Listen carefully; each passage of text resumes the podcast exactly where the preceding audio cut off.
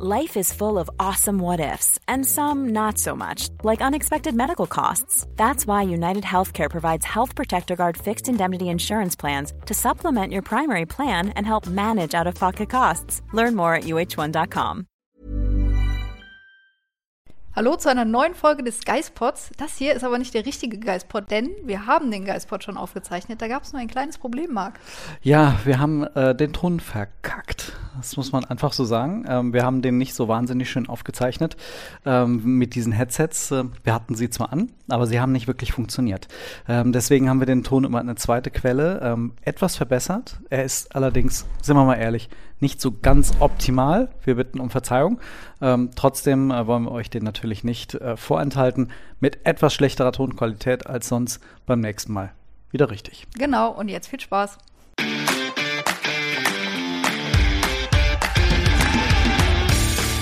Geistpod, der FC-Podcast des Geistblog Köln. Hallo und herzlich willkommen bei der neuen Folge des Geistpod. Der erste FC Köln ist wieder auf Kurs, kann man sagen. Hätte man allerdings nach 60 Minuten gegen Mainz 05 gar nicht so erwartet. Trotzdem, Sonja, am Ende konnte der FC jubeln. Ja, also ich würde sagen, ergebnistechnisch wieder auf Kurs. Ansonsten waren die letzten ja, anderthalb Spiele fußballerisch nicht ganz so gut. Und ich muss auch zugeben, am Samstag gegen 16.45 Uhr habe ich gedacht, oh je, das wird eine lange Woche, das wird ein schwieriger Podcast irgendwie. Aber jetzt doch ganz positiv gestimmt. Sei doch mal ehrlich, ja. du warst vor allem froh nach 55 Minuten, dass du bald im Urlaub bist ja. und mich mit dem ganzen Schlamassel hättest hier alleine lassen wollen. Habe ich dir, glaube ich, so auch ins Gesicht gesagt in dem Moment. das ist richtig. Das ist richtig. Die erste Halbzeit hatte so gar keinen Spaß gemacht. Nee. Die zweite Halbzeit am Anfang auch nicht. Nee. Und ehrlich gesagt, so richtig hatten wir auch nicht mehr damit gerechnet, dass das dann noch so ausgehen würde. Ich sag dir jetzt mal was. Das 0-2 ist gefallen und ich habe mich nicht getraut, das zu sagen. Und es ist auch total einfach, das jetzt zu sagen, weil es glaubt mir eh keiner. Aber irgendwie hatte ich das Gefühl, die drehen es noch. Auch wenn nichts darauf hingedeutet hat. Ich gebe es zu, absolut gar nichts. Also nach dem Anschlusstreffer durch Skiri hätte ich gesagt, okay, jetzt mit der Power vom Publikum, man hat sofort mhm. gemerkt, Müngersdorf war wach, da passierte was, da kam einfach was ganz anderes äh, auch von den Rängen wieder. Vorher wäre ich wahrscheinlich nicht so mutig gewesen. Ja, war ich ja auch nicht, sonst hätte ich es ja laut ausgesprochen wahrscheinlich. Aber ich hatte irgendwie noch so das Gefühl und zum Glück hat es mich nicht getäuscht. Und äh, der FC steht jetzt bei 43 Punkten. Was ist der, was fandst du am besten an dem Spiel? Abgesehen von wahrscheinlich äh, dem Ergebnis selbst. Naja, irgendwie so dieses ganze Drehbuch, ne? die, die Rückkehr der aktiven Fanszene, die Rückkehr der Choreo. Das erste Mal seit 2016 haben wir wieder eine Choreo in Müngersdorf gesehen. Das war schon super schön, finde ich. Und dann gerätst du da super unglücklich in Rückstand durch, ich nenne es Eigentor von Luca Kilian, weil der Schuss wäre absolut nicht gefährlich geworden wahrscheinlich. Das hat er ja selber auch so gesehen. Und nach der Pause kommst du auch schlecht raus, kriegst das 0-2 und alle denken sich, boah, jetzt ist, trudelt die Saison jetzt irgendwie so aus. Ne? Nach der Niederlage in Berlin hätte man dann vermuten können, dass die Luft ein bisschen raus ist und dass die Mannschaft das dann noch so dreht. Und äh, ja, mit den 50.000 am Ende den Sieg feiern kann, das, das hat mir einfach sehr, sehr gut gefallen. Und ich fand es schade, dass ich dann direkt mit Schlusspfiff in die Mixzone runtergehen musste und halt dieses Erlebnis im Stadion mal Schlusspfiff nicht mehr hatte. Ja, es war tatsächlich, wie du sagst, dieses, dieses Drehbuch, diese Inszenierung, ähm, die einfach von vorne bis hinten gepasst hat. Ähm, über die Choreos und die Ultras werden wir bestimmt gleich auch noch sprechen. Ähm, ich fand den Jubel von Baumgart nach dem 2 zu 2 mhm. so geil, wo der so aufs Spielfeld und so im Kreis gelaufen ist und dann einmal so richtig alles rausgehauen hat. Ja. Ähm, ich weiß gar nicht, wie er nach dem 3 zu 2 gejubelt hat, aber. Nicht so extrem wie nach dem 2 zu 2 dieser Jubel beim Ausgleich, der war schon auffällig. Ja. Ähm, und da ist, glaube ich, extrem viel rausgebrochen, denn wahrscheinlich hat auch er gewusst, ähm, der FC hat noch nicht zweimal hintereinander verloren. Es wäre irgendwie ein komisches Signal gewesen, wenn das ausgerechnet dann passiert, wenn mhm. man 40 Punkte erreicht. Genau das, was du sagtest, dieses Austrudeln hätte man dann so gefühlt und nicht, was heißt unterstellen können, aber es hat einfach vorher leistungsmäßig in dem Moment dann halt nicht gut gepasst. Ja. Und insofern hat Baumgart jetzt sogar die perfekte Kombination aus drei Punkten, emotionalem Sieg und genug Anschauungsmaterial für die Spieler, ähm, für die Videoanalyse, ähm, um es gegen Gladbach dann besser zu machen. Ja, das hat er ja auch schon gesagt. Irgendwie, sie freuen sich über diesen Sieg. Er hat auch gesagt, er ist letztlich glücklich zustande gekommen. Nicht die bessere Mannschaft hat gewonnen, sondern die, die ein Tor mehr geschossen hat.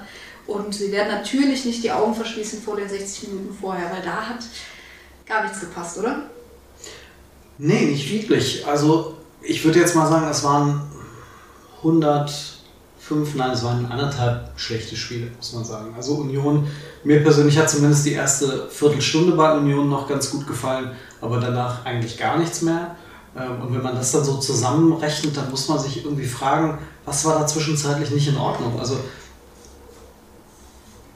gegen zwei Mannschaften, gegen die man eigentlich zumindest in der Lage sein sollte, sich Torchancen herauszuspielen, hat man es über, naja, anderthalb Spiele fast nicht geschafft. Also Union war ja ganz eklatant die zweite Halbzeit. Und irgendwo ging es so ein bisschen gegen Mainz so los. Man hatte doch eigentlich erwarten können, Mainz mit dem dritten Auswärtsspiel in Folge, ähm, dass da eine gewisse, ähm, naja, das, das Ziel des FC ist, drauf zu gehen, früh drauf zu gehen, zu, gehen, zu attackieren, deren Auswärtsschwäche, vielleicht auch deren körperliche ähm, Müdigkeit, die man ja dann gerne unterstellt bei der englischen Woche, für, vielleicht versucht auszunutzen, aber dann davon war nichts zu sehen. Ja, gerade so in den ersten 20 Minuten hätte man ja erwarten können, dass der FC diese Euphorie, die das Ganze drumherum mit sich gebracht hat, irgendwie auf das Feld transportiert bekommt. Aber da war dann natürlich auch relativ schnell der Stecker gezogen durch das frühe 0 zu 1. Aber auch vorher hatte man jetzt nicht das Gefühl, boah, die wollen hier unbedingt sofort auf das erste Tor gehen. Ich meine, was hatten wir in den ersten 45 Minuten für Torchancen? Da war der Duda-Schuss mit links, der nicht wirklich gefährlich war, und der Modest-Kopfball, aber wirklich ja. gefährlich war der ja auch nicht. Also da hatte ich mir definitiv mehr erhofft und da wird man gucken müssen, woran es gelegen hat. Ja, Thomas Kessler meinte, also es hätte ähm, natürlich an der Passqualität, die ja. unter dem Baumgart-Durchschnitt, muss man sagen. über dem Gistol-Durchschnitt. Genau. Aber, aber ich glaube, da lag so bei 75 Prozent ja. die Passquote. Das sind 5, 6 Prozent unter dem, was der FC normalerweise abliefert. Ähm, und vor allem, glaube ich, in der ersten Halbzeit nochmal deutlich schlechter gewesen sein dürfte als dann hinten raus, weil hinten raus waren sie dann doch sehr ballsicher. Ähm, und ähm, Thomas Kessler hat kritisiert, dass die Außenverteidiger zu hoch standen, mhm. ähm, sodass man gegen, den Dreier auf, äh, gegen die Dreier, das Dreier anlaufen der Mainzer, davon waren sie wohl überrascht. Aber dafür standen dann die Außenverteidiger zu hoch, sodass man sich nicht gut rauskombinieren konnte. Mhm. Ähm, und es hat halt komplett gefehlt, dass du mal in die Tiefe gekommen bist, dass du die Bälle bis auf die Grundlinie durchgespielt hast. Im Grunde das einzige Mal war, mit, äh, mit Horn, der dann auf Modest geflankt hat. Das war fast die einzige Situation, in der sie wirklich mal durchgekommen sind. Und dann wurde es direkt gefährlich. Und äh, offensichtlich hat der FC einerseits mit dem Dreier Anlaufen vorne Probleme und offensichtlich auch mit der Dreierkette hinten. Denn das hat man schon gegen Union gesehen. Ja, so hätte ich das jetzt auch beschrieben. Du hast es schon vorweggenommen, auch dass oh, sie einfach durch dieses Fünfer-Mittelfeld dann ähm, sowohl gegen Union als auch jetzt gegen Mainz gar nicht durchgekommen sind. Aber was man natürlich auch zugutehalten muss, dem FC irgendwo, es haben wieder sehr, sehr viele Spieler gefehlt.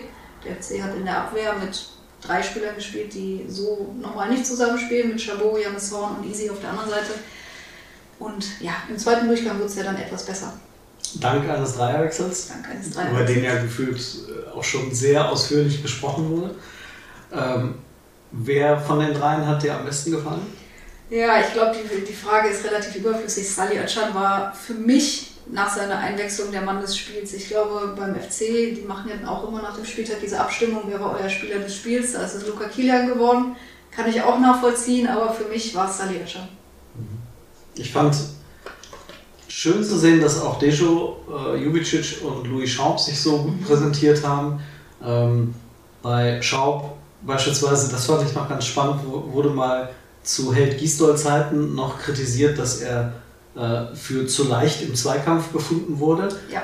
Ähm, die Situation vor der Ecke, die zum 3 zu 2 führt, das war im Grunde der Beweis, dass er es auch anders kann. Ja. Denn wie er sich da durchgesetzt hat, an der, an der Eckfahne noch die Ecke geholt hat, manche lassen sich hinfallen, manche lassen sich den Ball abnehmen. Der ist stehen geblieben, gegen zwei, glaube ich. Dann noch den Gegner angeschossen, so wie man es dann halt irgendwie macht. Das sind so in dem Moment dann Momente gewesen, dass man sagt, okay, ähm, da haben sich dann auch mit Schaub und Jubicic zwar echt total reingehauen und äh, vorne einen Unterschied gemacht. Ja, und Schaub hat ja auch das 2 zu 2 mit eingeleitet, indem er den Pass auf gut gespielt hat. Mhm. Also man kann schon sagen, die drei Wechsel haben das Spiel entschieden, weil Jubicic macht den Ausgleich. Ähm, Özcan bereitet das 3 zu 2 vor mit diesem wuchtigen Kopfball. Das ist eine Sensation, wie der den irgendwie im Rückwärtsfallen dann mit diesem Druck auf das Tor kriegt. Und dann würde ich auch sagen, dadurch, dass Florian Kainz ausgewechselt wurde und Uth die Ecken getreten hat, beide Ecken haben zum Tor geführt, war das auch mit Spielentscheidung. Ja, irgendwie, äh, also die Ute-Ecken waren alle gefährlich, auch da gab es zwischendrin auch nochmal eine, die gefährlich wurde. Bei Keins, dem fehlt irgendwie gerade irgendwas. Also eigentlich mag ich ihn, auch wie er, wie er spielt, weil er immer vollen Einsatz ja. gibt. Ähm, und weil er eigentlich so gut flanken kann. Äh, aber irgendwie seit Wochen sieht man da fast nichts von. Ich weiß auch gar nicht, was sein letzter Assist war. Das müsste das Tor gegen Fürth gewesen sein, oder? Was auch eher glücklich zu schaffen ja. ist. Ja, also irgendwie, man sagt immer in letzter Zeit, aber irgendwie zieht es sich schon so ein bisschen durch die Saison, dass er immer mehr nicht so wirklich seinen Impact auf das Spiel hat. Aber trotzdem gehört er zu den, ich sage jetzt nicht Stammspielern, weil die gibt es ja unter Steffen Baumgart nicht, Vielspielern. ja, Vielspieler. Ähm, dabei hat das so gut begonnen damals mit ja. äh, ersten Spieltag, zwei Tore. Ähm. Ja, und er ist ja auch nicht schlecht, das will ich ihm gar nicht unterstellen. Also er gibt alles und ja, jetzt haben wir aber mal drei Spieler gezeigt, dass sie auch äh, großen Einfluss haben können und ja, vielleicht für die Startelf ist das auch mal eine Option. Ne? Ja, Jubicic hat gegen Gladbach im Hinspiel getroffen. Könnte ich mir vorstellen, dass, genau, auch wieder die Außenseite. Äh, könnte ich mir vorstellen, dass er jetzt dann in Gladbach auch wieder von Anfang an spielt, hätte er sich auf jeden Fall verdient. Ähm, was gab es für dich gerade noch so in der Zeit, in der es nicht gut lief? Ähm, gab es da noch Dinge, die dir aufgefallen sind? Ähm, oder Spieler vielleicht, bei denen du sagst, denen hat was gefehlt? Ja, da würde ich allen glaube ich, äh, Chabot nennen, der sich meiner Meinung nach nicht wirklich als Hübers Alternative, und Hübers hat ja wegen der fünften Gelben gefehlt, äh, präsentiert hat, oft ähm, ein bisschen hölzern, ungestüm und ja, beim 0 zu 2 lässt er sich dann natürlich von Unisivo ein bisschen wie ein Schuljunge stehen. Also das fand ich schon schwierig und da bin ich froh, wenn Hübers nächste Woche wieder spielen kann, um ehrlich zu sein. Ja, ja das stimmt. Irgendwie, also ohne da jetzt irgendwie zu hart sein zu wollen, aber das war zumindest, das war noch nicht Bundesliga-Niveau, das es halt braucht. Also ja. die Unisivo-Szene äh, war die eine. Ich erinnere mich nur in der ersten Halbzeit noch an äh, einen Foul gegen Stach im Mittelfeld, wo er dann auch gelb, gelb kriegt, wo er deutlich zu spät kommt und einfach sagt, komm, du läufst hier nicht mehr weiter. Roms. Das, das ist ja auch mal okay. Aber in vielen Situationen, ja. auch vor dem 0 zu 1, ist er ja rausgerückt und verliert den Zweikampf. Und deswegen mhm. kommt Burkhardt überhaupt erst in die Situation. Ich fand ihn gegen Hoffenheim ganz okay in seinem ersten Spiel, aber jetzt hat er mir tatsächlich nicht so gut gefallen. Ja, mal schauen, wie er ähm, sich entwickeln wird. Es gibt dahinter ja auch noch äh, Bright, Amy. Mal gucken, wie viel Zeit der noch braucht. Ja. Ähm, vielleicht brauchen auch beide eine, einfach eine Vorbereitung, um tatsächlich mal so äh, richtig in die Mannschaft reinzuwachsen. Ist ja auch in Ordnung. Also solange Hübers und Kilian ähm, ja. die Sache so lösen wie in den letzten Wochen, bin ich da auch nicht verängstigt irgendwie, dass da in der Abwehr groß was schiefgehen könnte. Jetzt muss man mal gucken zur neuen Saison. Die Gerüchte um Timo Hübers gab es jetzt in der vergangenen Woche aus England. Ich glaube, ein halbes Dutzend Teams aus der Premier League sollen an ihm interessiert sein. Muss man mal gucken. Also könnte ich mir jetzt nicht vorstellen, dass er das Verlangen hat, den FC wieder zu verlassen, aber wenn da wirklich ein Club aus der Premier League kommt und sagt, hier habt ihr 6 bis 7 Millionen Euro, dann muss der FC mit dem Geldbeutel natürlich mal gucken. Das ist ja so ein bisschen das Spannende. Es gibt ja dann schon den einen oder anderen beim FC, der sich gerade hervortut. Und in der Vergangenheit war es doch allzu häufig so, dass der FC eher versucht hat, den Daumen auf seinen Spielern zu halten. Ähm, ich erinnere mich an Frederik Sörensen, da gab es ja auch mal Gerüchte äh, um England. Ähm, und so, ich sage jetzt mal, den richtigen Zeitpunkt vielleicht auch verpasst hat, mal einen Spieler zu verkaufen. Äh, dann ist auf der einen Seite so das Gefühl, ah, man kann doch Leistungsträger nicht gehen lassen. Und auf der anderen Seite ist es aber dann doch noch eine Chance. Also ähm, gerade wenn man äh, sich weiterentwickeln möchte, wenn man finanziell ein bisschen Engpässe hat. Ich glaube so irgendwie nicht, dass Hübers jemand ist, der nach einem Jahr, nach einer halbwegs guten Saison äh, dann schon sagt, Papa, äh, ich bin dann weg. Aber naja, mal schauen, was überhaupt passiert. Ja, man muss ja mal sehen, vor einem Jahr waren wir alle todtraurig, dass der Borno gegangen ist und Ja. heute spricht da eigentlich niemand mehr drüber, weil alle anderen machen es auch gut und ich glaube, äh, steht Wolfsburg? ja, genau das. Ich weiß auch nicht, ob Borno si- sich das so vorgestellt hat in Wolfsburg, aber das kann dem FC jetzt relativ egal sein. Er hat das Geld bekommen. Ja, das stimmt. Ähm, ich musste bei, bei Chabot musste ich noch daran denken, an diese schöne Statistik, auch gegen Mainz hat es keinen Elfmeter gegeben, weder für noch gegen. Irgendwie habe ich das Gefühl, wenn jetzt Jeff Chabot in den kommenden Wochen Stammspieler beim 1. FC Köln wäre, könnte ich mir vorstellen, dass es irgendwann einen Elfmeter, allerdings dann gegen den FC gibt. Äh, ist natürlich vielleicht jetzt ein bisschen böse gegen ihn, ne? aber er ist halt ein rustikaler Spieler, der auch jetzt schon gezeigt hat in den wenigen Einsätzen, warum er in Italien doch die ein oder andere gelbe Karte Mhm. mehr kassiert hat. Ja gut, vielleicht wenn Benno Schmitz noch ein bisschen länger ausfallen sollte mit Easy als Alternative, könnte das natürlich auch passieren. Ich erinnere mich da an ein paar Szenen aus den letzten Jahren, aber bisher hat das ja ganz ordentlich gemacht, auch gegen Mainz jetzt wieder, fand ich.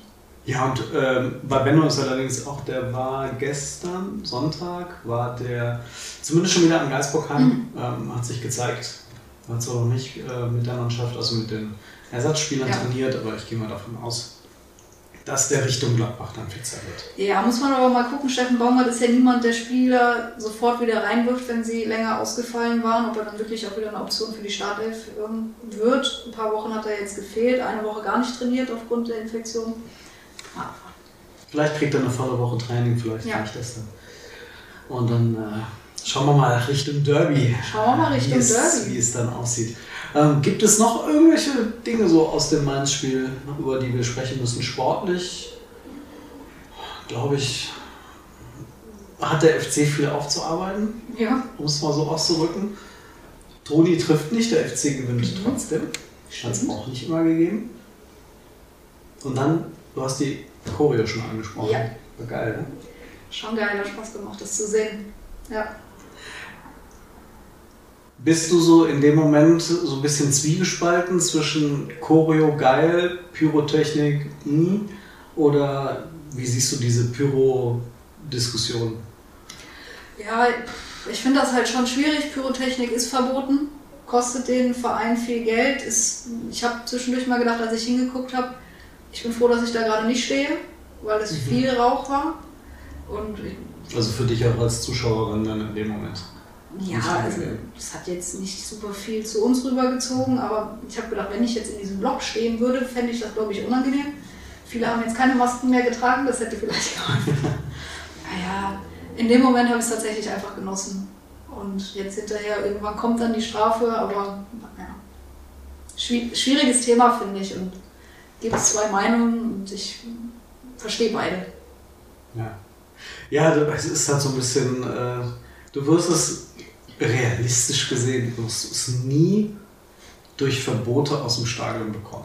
Nee, es sei denn, du Also- sagst rigoros, sobald was brennt, Spielerbruch. Aber dann Ja. kannst du dich auch einfach als Gästefan in den Heimbereich stellen, Pyro zünden und weißt, deine Mannschaft kriegt die drei Punkte. Deswegen, das funktioniert auch nicht. Also, Nee, eben genau. Ja.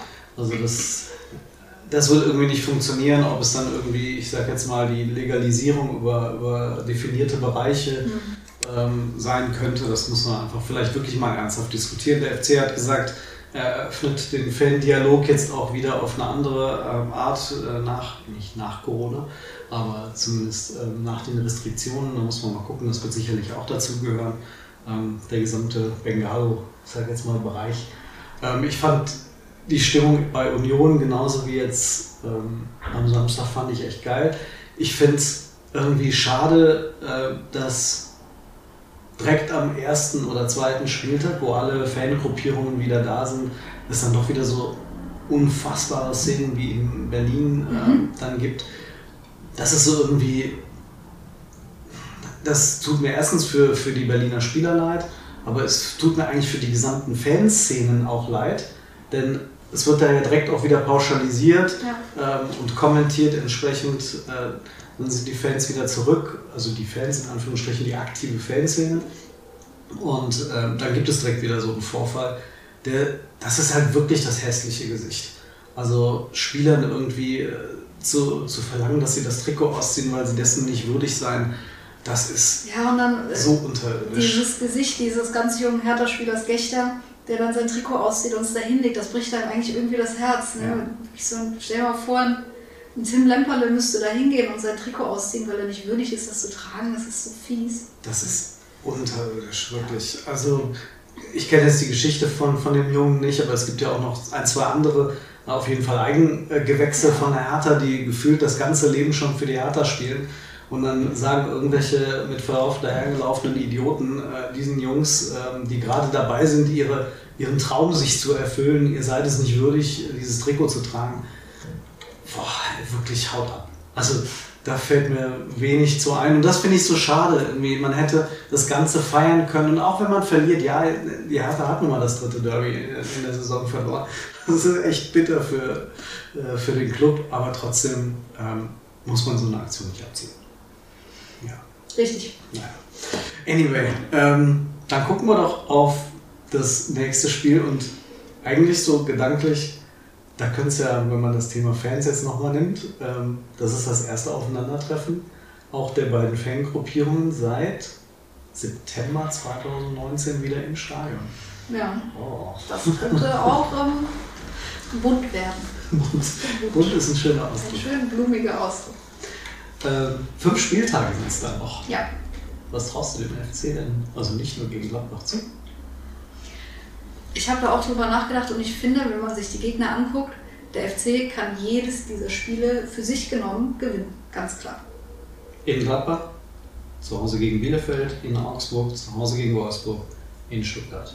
Ja, dass der FC allerdings mit dem Mainz-Spiel sechs Spiele am Stück gewinnt, halte ich für unwahrscheinlich. Nennen wir es unwahrscheinlich. Aber wir haben es eben nachgeguckt, in der Hinrunde gab es aus diesen fünf Spielen zehn Punkte. Das traue ich dem FC auf jeden Fall nochmal zu.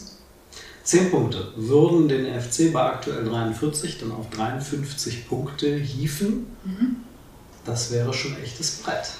Das wäre ein wahnsinniges Brett. Also seit ich lebe gab es das, glaube ich, noch nicht. Nachgerechnet, Moment. Zumindest Ich nicht seit Anbeginn der Punkteregel, sagen wir es so. Ähm, glaubst du, das würde für Platz 6 reichen? Also kurz äh, auch für euch da draußen nochmal die Tabellensituation im Hinterkopf. Hoffenheim auf Platz 6, 44. Union Platz 7, 44. Köln 43 auf 8.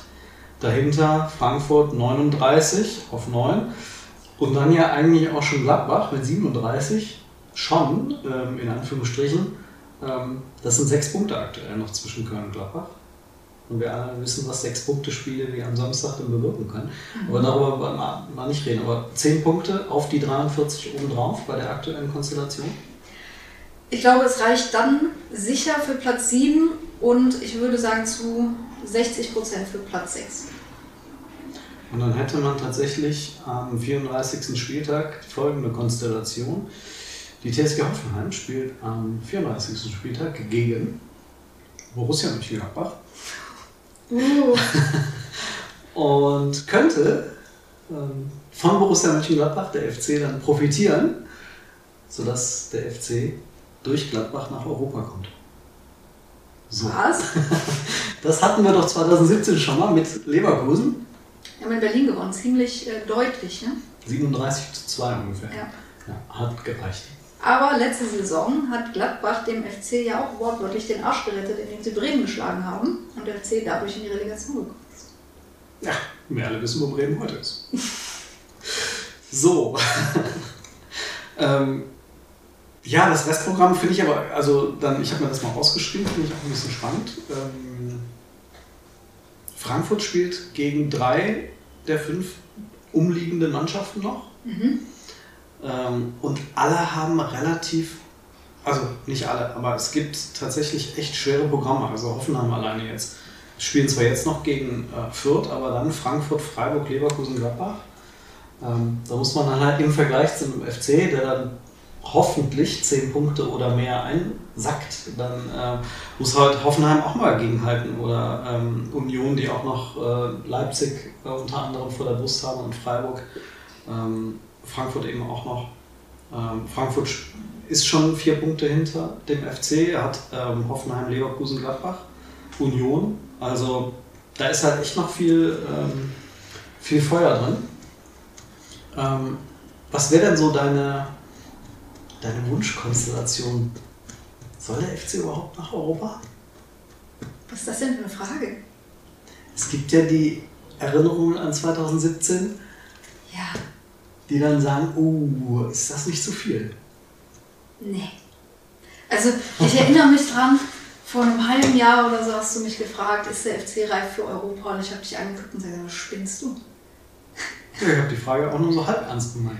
Da habe ich gesagt, wir können doch jetzt hier nicht nach einem Drittel der Saison, das ganz okay war, ganz gut war, für FC-Verhältnisse überragend gut, nicht über Europa reden. Aber jetzt ist fünf Spieltage vor Schluss und allein aus finanzieller Sicht, okay, die Conference League bringt nicht so viel, aber das sind mindestens drei Heimspiele. Dann musst du das doch ergreifen wollen. Natürlich will ich, dass der FC nach Europa kommt. Okay, gut, das ist ja ist in Ordnung. Du Ist nicht? gut. Ja, sicher will ich das FC. Ja, klar. Also, ich fange jetzt noch nicht an, mir wieder äh, meine, meine Wunschstadien irgendwie zurechtzulegen, aber ähm, Thomas Kessler mag ja den Marc Uth gerne ähm, den Urlaub in Europa wünschen, aber ich wünsche mir nächste, nächste Saison in Europa. Also klar, ja, sicher. Kann der Ut sich ja schon mal die Stadien angucken gehen. Also zu wissen, dass der FC nächste Saison ähm, wieder so, eine, so ein Erlebnis hätte, das wäre ähm, gigantisch mit Blick allein schon, was, was das für den Club bedeuten würde und auch ähm, für uns, für die Vorfreude auf die neue Saison. Also wie, wie könnte man das steigern? Geht ja gar Gar nicht. Und klar kann man Angst davor haben, dass das gleiche passiert wie 2017, 18. Aber erstens glaube ich das nicht, weil Steffen Baumgart wird das nicht zulassen. Hoffe ich. Und also so eine Saison spielst du nicht nochmal. Vielleicht spielst du nicht so eine gute Saison wie diese Saison. Vielleicht spielst du gegen den Abstieg. Aber du steigst nicht mit, was war das, 22 Punkten dann ab. Steigst hoffentlich gar nicht ab. Richtig. So. Sondern Champions League. Vielleicht sind ja wirklich tatsächlich auch die Lehren dann gezogen aus, aus diesem Erlebnis 2017, 18 dann. Äh, Da ist ja wirklich viel zusammengekommen, ähm, was dann einfach nicht mehr gestimmt hat. Der FC hat jetzt gerade diesen personellen Umbruch ja eigentlich noch, also hinter sich und schon noch vor sich, äh, sodass man vielleicht den Kader dann ja auch gezielt darauf, ähm, darauf ausrichten könnte. Ja, man kann ja jetzt aber auch keine Wunder im Kader für die nächste Saison erwarten. Christian Keller bei seiner Vorstellung am letzten Montag hat es gesagt, nochmal ein 20% geringerer Etat als in dieser Saison. Jetzt hat er, glaube ich, am Samstag am Sky Mikro gesagt, wie hat das genau formuliert, dass sie eventuell Spieler holen, bei denen man jetzt auf den ersten Blick noch nicht die Erstliga-Tauglichkeit erkennen könnte. Oder zumindest, ja genau, irgendwie so, und das noch nicht, also dass sie es auf jeden Fall noch nicht nachgewiesen hätten, Okay.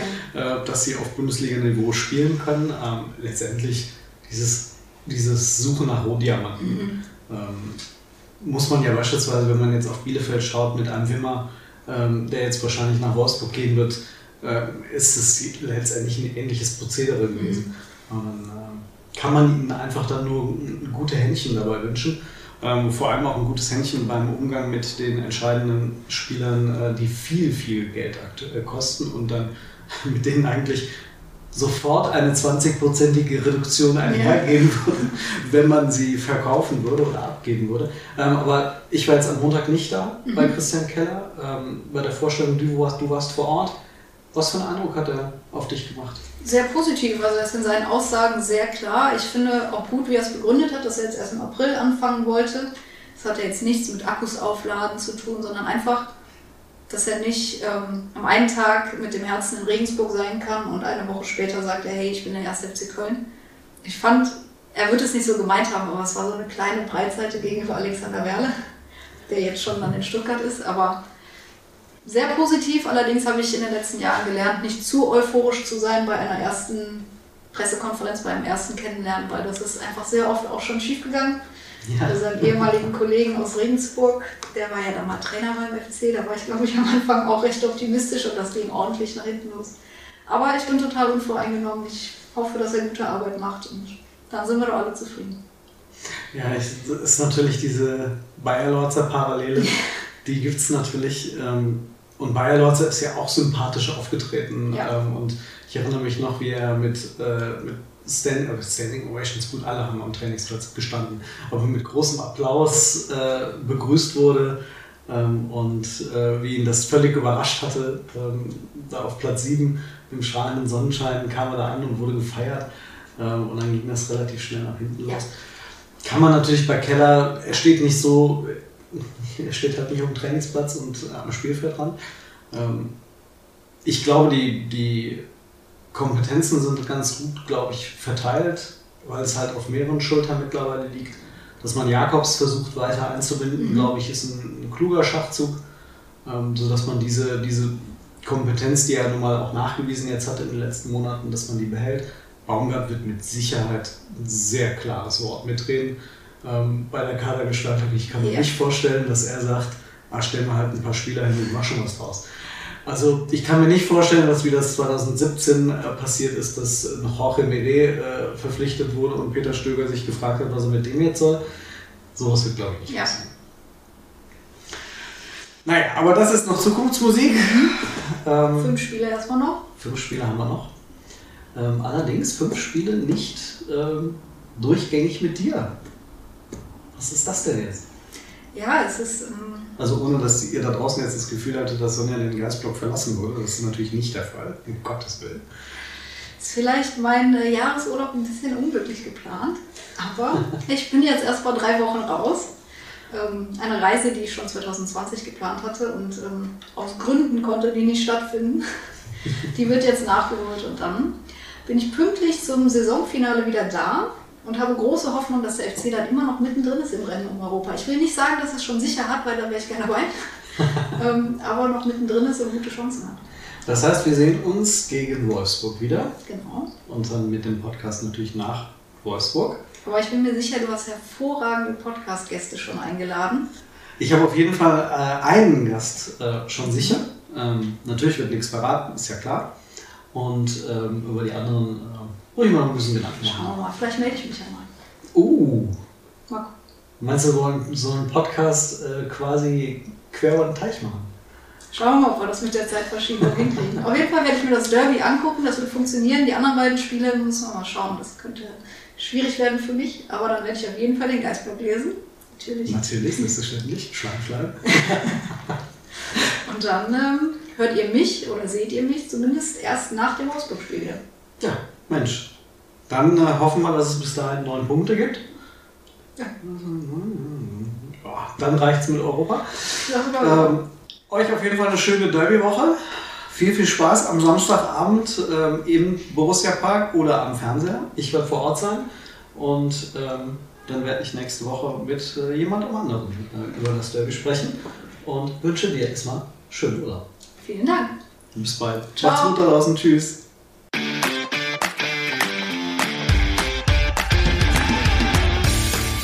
Geispod, der FC-Podcast des Geistblog Köln.